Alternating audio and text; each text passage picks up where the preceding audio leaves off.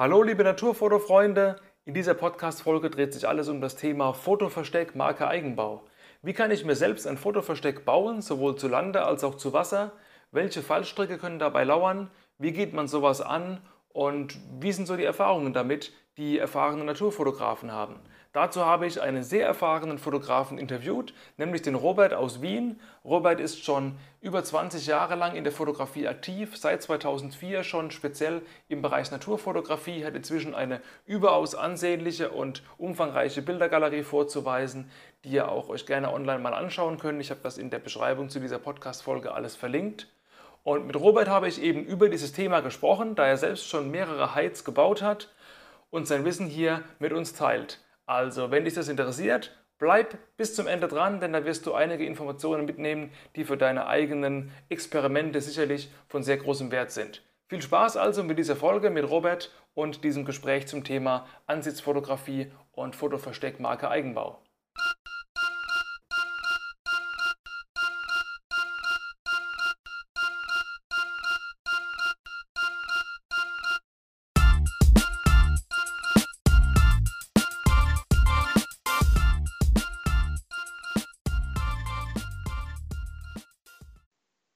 Hallo Robert, willkommen im Naturfotocast und vielen Dank, dass du dir die Zeit nimmst, hier ein bisschen mit mir zu sprechen. Ich freue mich auch, dass ich mal jemand aus einem Nachbarland dabei habe. Liebe Grüße nach Österreich.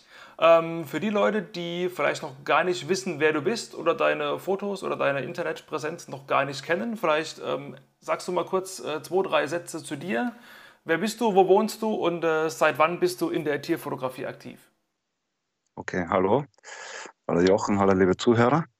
Äh, ich bin der Robert Kreinz, ich wohne in Wien, bin 46 Jahre alt und äh, fotografiere jetzt grundsätzlich seit ungefähr 25 Jahren. Und äh, rein die Naturfotografie betreibe ich jetzt seit 2004. Und ja, mein Schwerpunkt liegt in der, in der Tierwelt, wie du schon angesprochen hast, beziehungsweise auch äh, Vogelfotografie ist mein Schwerpunkt eigentlich. Ja, da habe ich einen richtigen äh, Routinier hier am Start. 2004 habe ich noch ganz andere Dinge gemacht, äh, als Tiere fotografiert. Ähm, ja, da hast du einen reichen Erfahrungsschatz und ähm, aus diesem Erfahrungsschatz ähm, möchten wir uns mal ein äh, Themengebiet rauspicken. Das äh, ist die Ansitzfotografie. Ich habe neulich gesehen, dass du ein Floating Height in Benutzung hast. Ähm, da würde mich mal interessieren, wie sich es damit so shootet. Das kann man ja kaufen. Es gibt ja diverse Hersteller, die das im Grunde äh, auspackfertig herstellen. Hast du es gekauft oder hast du eins selber gebaut? Ja, ich muss dazu sagen, ich betreibe das ja auch mit Floating Height Fotografie schon sehr lange jetzt eigentlich, schon sicher zehn Jahre oder länger. Okay. Und äh, damals hat es noch nicht wirklich äh, Anbieter gegeben, also, also musste es das meiste eigentlich selbst bauen. Kann, kann sein, dass es ein oder zwei Anbieter gegeben hat, keine Ahnung, aber ich habe mir damals äh, zwei Floating Heights äh, selbst gebaut weil ich benutze in unterschiedlichen Gewässern. Das heißt, äh, ein größeres Floating Height, das ich im seichten Wasser verwende mit der Watthose, wo ich zum Beispiel auf den Knien im, äh, im Wasser gehe oder am Grund gehe. Mhm. Und, und, ja, da braucht es natürlich ein bisschen ein größeres Floating Height, weil du ein bisschen eine Höhe brauchst etc. Und du musst halt in dem Floating Height dann mit dem Winkelsucher arbeiten, wenn du die Kamera ganz unten montiert hast. Ja. Und ich habe mir dann auch ein zweites gebaut, das ich eigentlich im tiefen Wasser verwenden kann. Das heißt, ich verwende das dann mit einem Trockentauchanzug. Und äh, das ist etwas kleiner natürlich und ist auch nicht so auffällig und stört auch natürlich weniger. Und wenn du das im tiefen Wasser mit dem Tauchanzug verwendest, heißt das, dass du dann selber auch schwimmst oder läufst du trotzdem noch? Nur dass das Wasser dann halt eben quasi sozusagen bis zum Hals steht? Nein, ich, ich, ich äh, schwimme dann eigentlich im Wasser, ja. Also mit dem Trockentauchanzug hast du sowieso auch einen gewissen Auftrieb. Das heißt, du gehst sowieso nicht unter. Eher im Gegenteil, das hast eher das Problem, dass wenn du zum Beispiel Luft im Anzug hast, dass da halt in die Füße nach oben kommen. Aber grundsätzlich schwimmst du dann mit dem Tauchanzug, ja. Wie lange dauert dann so eine Session, wenn du da mit dem Ding schwimmst? Ist da irgendwie in 30 Minuten erledigt oder bist du da mal all day long drin?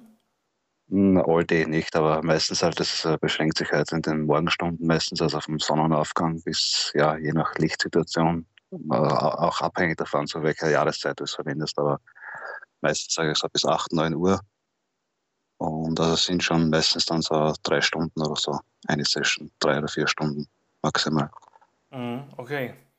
Ähm, was ich mir ein bisschen ähm, schwierig vorstelle, weil, also ich sage dazu, ich habe sowas noch nie benutzt. Ähm, man weiß ja vorab nicht, wie tief der Teich ist und auch wie da die, die, die Untiefen und die tieferen Bereiche verteilt sind. Also wenn du quasi mit deinem Floating Height reingehst, wo du auf den Knien unterwegs bist, kann ja sein, dass du ein Stück weiter auf den Knien im Teich unterwegs bist.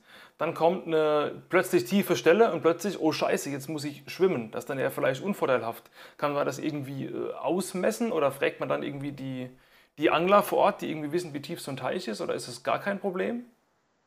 Ja, grundsätzlich ist so, also wenn du mit der Warthose unterwegs bist, also mit dem eher am seichteren Wasser, dann, also ich war da auch schon im Wasser, das dann bis zum Brustbereich gegangen ist, da musst du dann schon aufpassen. Also du musst, das Gewässer solltest du halt kennen, sage ich einmal. Und wenn du nicht sicher bist, dann einmal einen, einen, einen äh, Durchgang ohne Kamera, ohne Equipment machen, dass man einfach mal schaut, okay, wo sind die tiefen Stellen etc. Du musst dich mit dem Floating Head sowieso erstens immer langsam fortbewegen. Das heißt, du, du gehst nur einen Schritt nach dem anderen, keine hektischen Bewegungen etc. Versuchst also wenig Störungen wie möglich zu verursachen. Ne? Und mhm. von daher musst du schon mal vorsichtig dich im Wasser bewegen. Aber wenn du nicht weißt, was dich erwartet im Wasser, dann am besten einen, einen Durchgang machen ohne Kameraequipment, damit nichts passieren kann und einfach einmal das Wasser mal abgehen, die Stellen, wo du fotografieren möchtest und einfach einmal schauen, wo kann ich hier fotografieren und wo will ich und ist das Wasser noch äh, nicht zu tief etc. Und ähm, wie nah kommst du da an die Tiere ran? Also bist du immer mit dem Tele unterwegs, dass die Tiere, auch wenn du quasi dich in dem Floating High ein bisschen anpirschen kannst, immer noch, äh, weiß ich nicht, 10, 15 Meter weg sind? Oder kann man da wirklich auch mal zum Beispiel ein 2470 draufschnallen, weil man wirklich mal ganz nah dran kommt? Oder merken die Tiere das dann bei gewissen nahen Distanzen dann schon, dass da ein etwas ungewöhnliches Objekt im Wasser ist? Ja, also grundsätzlich ist so, dass, äh, dass es hängt natürlich immer davon ab von der Situation, von der, von der Diat etc. Aber ich fotografiere grundsätzlich schon mit Tele hauptsächlich. Ja. Also mit dem 2470 so nahe wollte ich auch gar nicht ran. Also es ist also ich glaube, das wird dann auch schwierig, weil es ist doch, äh, ja, ich sage jetzt einmal, äh, je nach Floatingheit, dass man verwendet, dann doch eine gewisse Höhe. Und wenn man dann zu nahe rankommt, glaube schon, dass es die Tiere verscheuchen wird. Aber das habe ich mhm. eigentlich der Hinsicht noch nicht ausprobiert. Ja. Aber es hängt natürlich davon ab. Man, manchmal kommt man fünf Meter ran, manchmal sind es 20 Meter. Es hängt von der Diat ab. Und oft ist es auch gut, wenn man sich äh, gewisse Plätze einfach, wenn man das Gewässer kennt, ja. sich einfach hinstellt und ruhig wartet, ohne jetzt dann, äh, ja, sich viel zu bewegen etc dann, dann kommen die Tiere manchmal auch sehr nahe ran. Also teilweise stört sie einen gar nicht. So wie der Eisvogel, der ist auch schon ein paar Mal auf dem Heid gesessen und hat das als Ansitzwarte benutzt. Also ja, das, also es, es hängt immer mhm. sehr stark von der Tierart ab, die man fotografiert. Ja. Die Tiere müssen sich quasi dann auch erstmal dran gewöhnen, dass da so ein Objekt im Wasser rumfliegt? Oder ist es auch von Art zu Art verschieden? Also muss man im Grunde mit dem Ding irgendwie, ich sag mal, zehnmal in einem Teich aktiv sein, bis die Tiere nicht mehr schon auf 30 Meter Entfernung die Flatter machen? Oder wie ist da so die, die Eingewöhnungszeit der, der Tiere, nenne ich es mal? Alles ganz unterschiedlich. Es ist, wie gesagt, ähm, hängt von der Tierart ab. Es ist oft so, dass du, dass du, es ist, es, es ist so, dass die Tiere oft äh, zwar ein bisschen skeptisch sind, aber nicht genau wissen, es nicht zuordnen können etc. Und es oft, ja, sie einfach die Fluchtdistanz natürlich sehr gering ist im Vergleich dazu, wenn man jetzt dann ohne Heid unterwegs wäre zum Beispiel. Ne?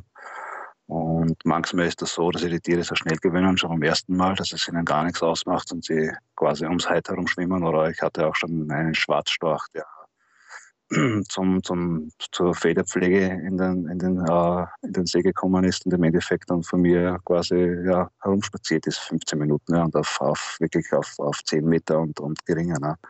Das mhm. ist also ganz unterschiedlich. Ja. Es gibt auch Tiere, die Reiher sind zum Beispiel oft sehr scheu, die, die reagieren dann oft auf Geräusche etc. Darum ist auch wichtig, dass man das Floating Head vielleicht schon vorab zusammenbaut und nicht direkt erst am Wasser und dort noch äh, Geräusche und Lärm macht ne, und dort alles schon vertreibt, bevor man überhaupt ins Wasser kommt. Und ja, es ist wie gesagt ganz unterschiedlich. Hängt davon ab, man muss es halt selbst herausfinden, einfach äh, langsam herantasten etc. Und sieht dann, welche Tierarten man näher ran kann, bei welchen man einfach vorsichtiger ist. Ja. ja, eben, einfach probieren, so wie bei allem.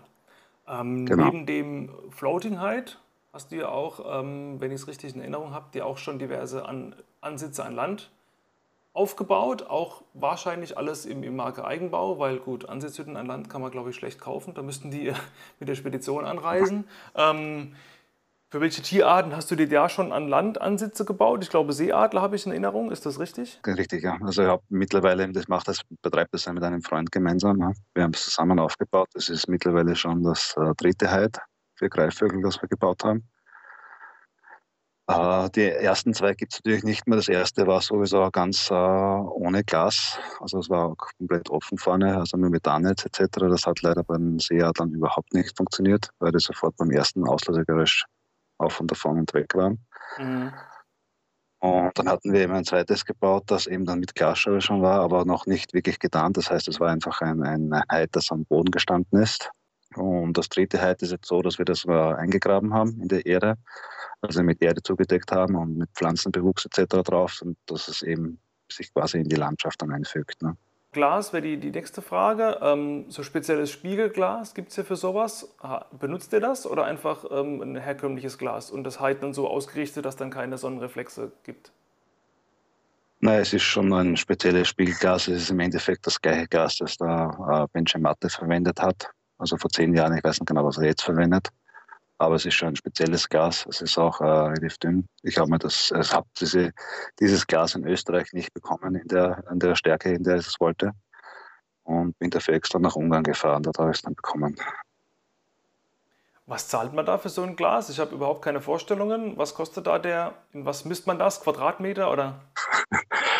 Das ist eine gute Frage. Also unser Glasscheibe ist ungefähr was wird das sein, also 2,10 Meter mal 60 Zentimeter ungefähr. Ich kann es da nicht genau sagen, also ist jetzt doch schon einige Jahre her, aber ich schätze um die 300 Euro herum ungefähr haben wir bezahlt damals. Okay, geht ja noch, da hätte ich, hätte ich mit mehr gerechnet. Wie lange dauert das ungefähr, bis die Seeadler dann den Hyde akzeptieren? Du hast ja jetzt mit den drei verschiedenen Hydes schon verschiedene Erfahrungen gemacht. Jetzt bei dem aktuellen muss man da auch ähm, ja, lange Zeit das Ding erstmal stehen lassen, dass sie das als Objekt in der Landschaft, das zu ihrem Revier dazugehört, akzeptieren oder geht das recht schnell? Das was grundsätzlich an und für sich ja recht schnell funktioniert, wobei man sagen muss, mit den Seeadlern ist es sowieso ein schwieriges Thema. Das kann man eigentlich schwer, schwer planen oft, ja, weil das einfach so unberechenbar sind. Sie sind extrem scheu in unserer Gegend. Das heißt, die kleinste Störung und die sind meistens sofort weg etc.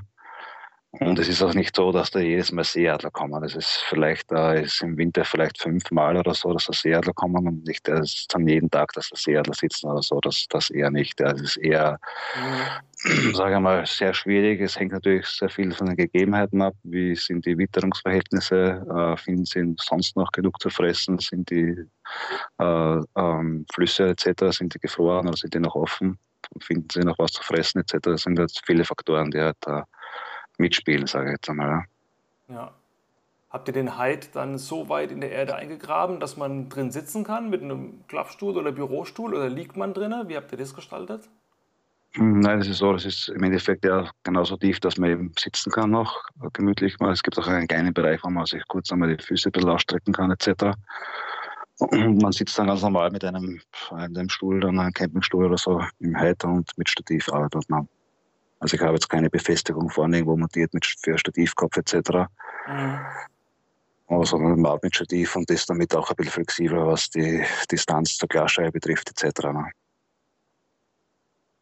Wenn wir mal kurz über Stativ, Kameras und so weiter sprechen, ähm, was benutzt du da? Welches ähm, Stativ, welche Kamera, welches Objektiv? Äh, Stativ habe ich schon ein älteres Skizzer-Stativ, äh, ja, mit einem, mit einem, äh, mit einem Wimpelhead. Mhm. Und von der Kamera her verwende ich hauptsächlich das 600 mm von Nikon mit VR. Und von den Kameras eben D500 und D850. Das sind meine, meine Werkzeuge. Schon überlegt, spiegellos zu gehen oder noch gar nichts in der Richtung? Naja, ich überlege natürlich, schaue es mir an oder verfolge das Thema, aber es ist jetzt einfach noch, glaube ich, für mich zu früh. Und ich warte einfach mal ab, bis sich das entwickelt. Und ich denke, es ist für mich persönlich jetzt kein Nachteil, wenn ich eine oder zwei Generationen auslasse. Also es eilt nicht, sagen wir es mal so. Ja, genau. Das, was man hat und was funktioniert, ist ja ohnehin das Beste. Genau, richtig, ja. Mit dem kann man arbeiten. ja. Ähm, hast du noch weitere Verstecke für andere Tiere ähm, in deiner Umgebung gebaut oder waren es nur die Seeadler? Das waren eigentlich hauptsächlich, also ja, sehr, ich habe hauptsächlich für Greifvögel halt gemacht. Wir haben dort mhm. natürlich auch äh, andere Tiere wie Feldhasen, äh, haben wir auch dort fotografiert. Äh, ja, das kommen auch im Winter Mäusebuster da natürlich hin, manchmal auch Rotmelane. Also es sind schon relativ äh, unterschiedliche Greifvögel, die auch dorthin kommen. Ne? Kornwei etc. ist auch dort. Und ja, aber es gibt nur dieses eine Versteck, das wir haben. Und dann den Rest, den ich fotografiere in der Umgebung, ist eigentlich entweder aus dem Auto oder sonst halt mit mobilen Tarnverstecken wie ein Tarnzelt zum Beispiel. Wenn jetzt jemand kommt, ich zum Beispiel oder wer auch immer und sagt, ey, ich will mir auch selber mal einen Hide bauen, ähm, hast du eine wichtigste Empfehlung? Was ist das Allerwichtigste, was man beachten sollte dabei? Naja, du solltest auf alle Fälle das Gebiet gut kennen. Du solltest wissen, was du dem Gebiet vorfinden oder mit was du eigentlich rechnen kannst. Du solltest du halt vorher schon überlegen, okay, wo ist dazu der beste Platz? Wie steht es mit der, mit der Sonnenstand etc.? Wie muss ich es ausrichten? Welches Licht möchte ich dort haben? Möchte ich eher mit dem Licht fotografieren oder gegen das Licht etc.? Mhm. Das sind halt die wichtigsten Faktoren. Ne? Und natürlich, dass man sich natürlich äh, mit dem Grundstückseigentümer dann natürlich sprechen muss, ist auch klar. Ich kann nicht einfach ein Heid aufstellen oder ein Loch graben. Am besten mit dem Besitzer reden. Das ist für die meisten, sage ich immer, wenn man es erklärt, für was man das macht und für was man es verwendet etc., kein Problem. Das ist meine Erfahrung eigentlich, ja. Gibt es ein Bild, obwohl du schon richtig viele Bilder in vielen, vielen Jahren gemacht hast, was dir heute noch im Kopf vorschwebt, aber noch nicht auf der Speicherkarte ist, dein absolutes äh, Wunschbild, die Wunschsituation, die du unbedingt mal einfangen willst? Ja, nichts im Speziellen jetzt. Ich habe mir das irgendwie abgewöhnt, dass ich äh, irgendwie ja, verschiedenen Sachen hinterherjage. Ich, ja, ich, ich schaue einfach, was, was, was für Möglichkeiten ich habe und welche Möglichkeiten sie bieten. Und ich denke, ja, es ist, macht oft mehr Sinn, äh, sich das im Detail oft anzuschauen oder auch mal mehr Zeit mit einem gewissen Thema zu verbringen, weil einfach mhm. die Ausbeute oder einfach, wenn man sagt, okay, man, man beobachtet jetzt zum Beispiel die Sumpfeule über mehrere Monate, da bekommt man einen richtigen, einen schönen Querschnitt an Fotos von verschiedenen Situationen und, und, und, und die man sonst vielleicht nicht hat, wenn man vielleicht ja dauernd auf der Jagd ist nach irgendwelchen seltenen Vögeln etc. Und ja, es ist halt meine Herangehensweise mittlerweile, ne, dass ich halt eher versuche, die Themen, die sich mir bieten, die einfach fotografisch so weit zu nutzen, dass ich sage, ich bin zufrieden. Kannst du ein Gebiet vielleicht empfehlen, wo die Tierdichte recht hoch ist, wo man äh, gute Fotos machen kann? Also nicht den konkreten Spot äh, auf, die, äh, auf den Millimeter genau, sondern irgendwie Neusiedler See zum Beispiel ist, glaube ich, in der Nähe von Wien ein recht bekanntes Gebiet. Vielleicht gibt es da noch irgendwie ein Naturschutzgebiet oder nicht mal Naturschutzgebiet, einfach eine, eine Area, wo man als Fotograf, wenn man mal in der Gegend ist, vielleicht mal hingehen sollte. Ja, meinst du jetzt ja speziell in Österreich oder, oder? Ja, du, wohn, du wohnst ja in Wien. Ähm, die Frage ist, wie weit musst du fahren oder laufen, bis du da in deinem fotografisch aktiven Gelände bist? Also zu den Zielen habe ich nicht weit. das sind ein paar Minuten. Na, ich sage mal, in Wien gibt es natürlich ja die Feldhamster. Äh, die findet man auf den Friedhöfen natürlich, ne? das wie eh schon äh, hinreichend bekannt ist. Du hast natürlich die Zieselkolonie in Wien. Äh, natürlich der Neusiedlersee ist, ist immer ein Thema und natürlich auch interessant. Ich glaube auch fast zu jeder Jahreszeit fotografisch interessant. Warst du schon in Österreich oder warst du schon am Neusiedlersee oder noch nie? In Wien war ich tatsächlich schon, aber das war eher so auf Städtetrip ausgelegt, ohne äh, mit Fokus auf Naturfotografie. Neusiedlersee war ich noch nicht, ist noch auf der Agenda. Mal sehen, wann ich das irgendwann mal unterkriege. Da will ich auf jeden Fall noch mal hin. Und ja, aber sonst Österreich ähm, kenne ich mich gar nicht aus. Nee. Gut, dann würde ich sagen, lieber Robert, danke, dass du dir die Zeit hier genommen hast, obwohl du ein bisschen erkältet bist, wie du mir erzählt hast, aber ich finde, man hat es überhaupt nicht rausgehört. Okay, sehr gut. Ja, tolle Tipps. Ich denke, da hat äh, jeder, der zuhört, kann sicherlich ein bisschen was davon mitnehmen. Und ich überlasse dir die letzten Worte in diesem Interview, wenn du nochmal auf deine Online-Präsenzen oder auf was auch immer hinweisen willst, kannst du gerne noch mal kurz berichten. Ich werde natürlich in der Beschreibung zu dieser Podcast-Folge verlinken, wo man dich im Netz findet, dass sich die Leute auch deine, wie ich finde, hervorragenden Bilder mal anschauen können. Aber gut, du darfst gerne noch mal was sagen zum Schluss, wenn du was sagen möchtest. Mhm, gerne. Vielen Dank für das, für das Gespräch. War sehr nett, hat mich sehr gefreut. Ich hoffe, es war etwas dabei, das vielleicht interessant war, hoffentlich. Und ja, wenn es dazu noch Fragen gibt, irgendwo zum speziellen Thema oder speziellere Fragen zu einem gewissen Thema wie Floatingheit oder, oder Greifvogelfotografie, da kann man mich am besten auf Instagram finden oder den Namen R. Kreins. Und ja, und einfach äh, schreibt mich einfach an, wenn ihr noch Fragen habt. Danke. Okay, ihr habt es gehört, ihr wisst, was zu tun ist. Einfach mal ihn anschreiben, wenn ihr Fragen habt oder auch mich anschreiben, wenn ihr zu irgendeinem Thema noch Fragen habt. Gut, danke Robert für das Gespräch. Wir hören und lesen uns und sehen uns vielleicht auch mal persönlich, wenn ich es irgendwann mal schaffe, in deine Gegend zu kommen. Und äh, bis dahin eine gute Zeit und gute Besserung. Alles klar, Dankeschön. Das war's mit dieser Folge des Naturfotocast. Schön, dass du bis hierhin zugehört hast. Vielen Dank dafür und ich hoffe, du konntest einige Erkenntnisse und Informationen aus dieser Folge rausziehen, die du auf deine eigene Fotografie anwenden kannst. Wenn dir dieser Podcast gefällt, möchte ich dich zum Schluss noch um einen ganz kleinen Gefallen bitten. Und zwar, dass du bei iTunes oder anderen Podcast-Portalen, wo das möglich ist, den Podcast mit der höchstmöglichen Punktzahl bewertest und idealerweise vielleicht noch eine kleine Rezension dazu schreibst. Das hilft mir, dass der Podcast größere Bekanntheit erlangt, in den Charts höher rankt und dadurch noch weitere Fotografen, wie du einer bist, die Möglichkeit erhalten, diese ganzen Episoden hier zu hören und Inspiration für ihre eigene Fotografie zu tanken.